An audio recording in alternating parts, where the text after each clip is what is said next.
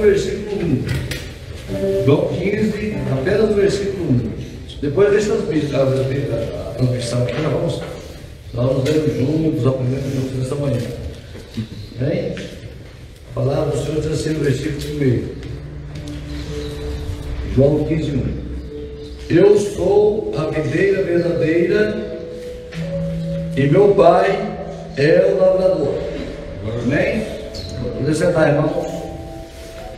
Irmãos, nós faremos uma série de estudos para a igreja acerca de um assunto que talvez você nunca se atentou, mas que é um dos assuntos mais maravilhosos da palavra de Deus. Talvez um dos assuntos mais extraordinários para a vida do crente e também mais profundo para, no, para o nosso relacionamento com Deus.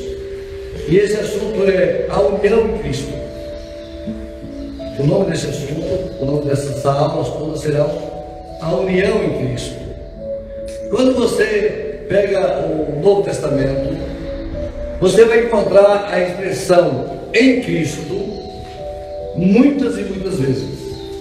Tudo que acontece com o servo de Deus, todas as vitórias do servo de Deus, todo o crescimento do servo de Deus vai ter a expressão em Cristo. Então, como se ele tivesse. É, é, isso, isso aconteceu em Cristo. Isso aconteceu porque eu estou unido em Cristo. Eu fui salvo em Cristo. Eu fui liberto em Cristo. Eu peguei o Evangelho em Cristo. Eu vivi a palavra do Senhor e fiquei alegre em Cristo.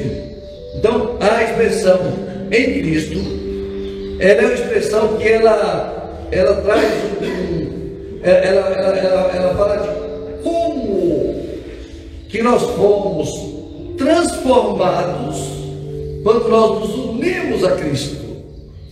E o que foi que aconteceu conosco quando a nossa união com Cristo, o que aconteceu conosco como igreja e como povo do Senhor e como servo individualmente? desse fato relacionado a Cristo. Como ele interferiu na nossa vida. E como ele, como ele agiu na nossa vida. E de que forma essa união com ele transformou a nossa vida. Então, aqui quando nós falamos sobre é, eu sou a videira verdadeira, o Senhor está dizendo que é, assim, eu sou a videira verdadeira e meu pai é o lavrador. Então, eu sou a videira. O meu pai é o lavrador dessa videira. E vocês, quem vocês são? E você e vós sois os ramos. Versículo 2. Tem versão que fala ramos, tem versão que fala varas. Que é aquela parte da videira que está dando os frutos. Eu poderia trazer uma foto de uma videira muito grande, espalhada. O tronco é muito fino. Mas a videira é enorme, assim, come um bater. Isso é uma aqueles terra. A, maior videira que tem de foto do mundo. Então, é, quando nós pegamos essa videira, Jesus vem que se apresenta assim, eu sou a videira, porque eu sou a videira por que ele está dizendo isso? Baseado em que ele está dizendo isso? Então, é, é ele fala assim, se eu sou a videira verdadeira, tem uma videira que não, não foi a verdadeira, não deu o resultado esperado. E o Senhor, o Senhor, quando na palavra de Deus, em vários lugares, vai em muitos lugares, não, não é possível, possível trazer todos aqui, mas ele fala sobre essa vinha, sobre essa vinha que era do Senhor. E como, o que, que essa vinha fez? Como essa vinha agiu? De que forma que essa vinha agiu? É, essa vinha agiu. Vamos ver Isaías 5. Só para a gente entender o que é a videira. Isaías 5, 1. Deixa eu chegar aqui antes da. Olha, chegamos junto, hein? Aí ele fala assim. É, Isaías 5,1 ele fala assim: Agora cantarei ao meu amado cântico do meu querido a respeito do quê? Da sua vinha. O meu amado tem uma vinha no outeiro fértil. Versículo 2. Ele fez o que com essa vinha? Ele secou a vinha, limpando-a das pedras, plantou-a de excelentes vinhos, colocou uma boa semente ali e edificou no meio dela uma torre para proteger. Não é? Volta. E também construíram um lagar e esperava que dessem uvas boas, porém deu uvas bravas. Plantou a vinha, preparou tudo, quando foi ver as uvas, em vez de uvas boas, eram uvas bravas. Vai frente. Agora, pois, como morador de Jerusalém e homem Judá, ele está falando aqui, ele está falando que essa vinha que ele plantou, que ele cuidou e que deu uvas bravas, era Israel.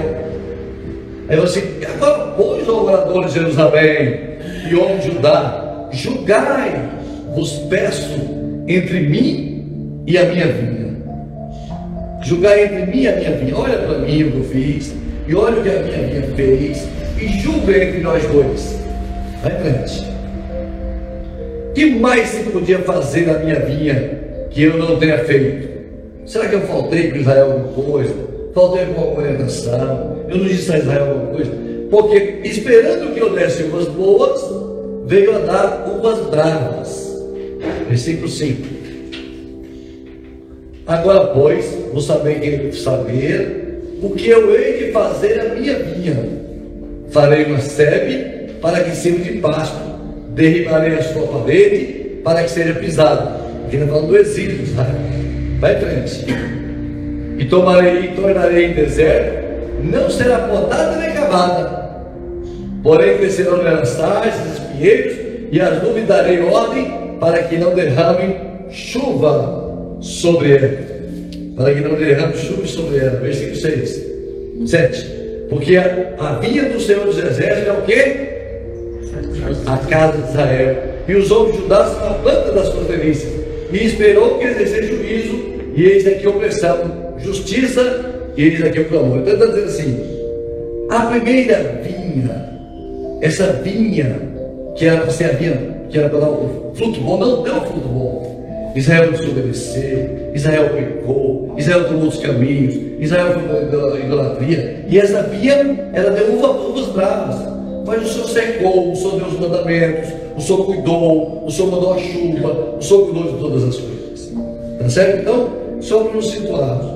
No Salmo 80, 17 e 19, você lembra que quando, quando os espias foram lá ver a terra, eles trouxeram o quê? dois homens trouxeram cacho de uvas, não foi? Tão grande. Então falando da vinha dessa terra. Agora, vamos ver Salmo 80, versículos 17 a 19.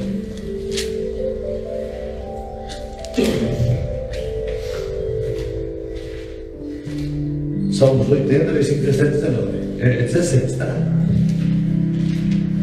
Aqui tem uma coisa no Salmo 80. O Salmo 80 vai tratar todo ele vai tratar todo esse assunto, tá? Versículo 17 e 19 diz assim.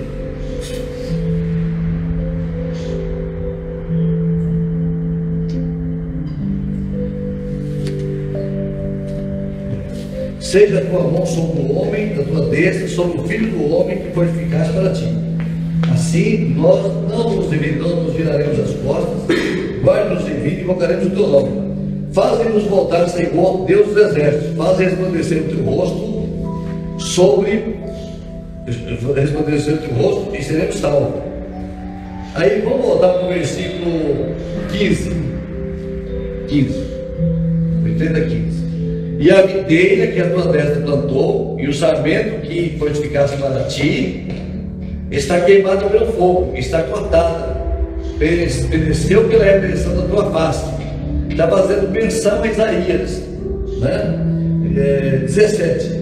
Aí ele fala assim: que, é, seja a tua mão sobre o homem da tua destra, sobre o filho do homem. Aí quando ele está falando da vinha, ele vai fazer uma menção aqui do filho do homem.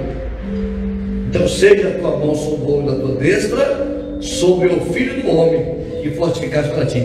É uma expressão que vai ligar, toda vez que Jesus vai falar de, dele mesmo, ele vai falar dele como o filho do homem.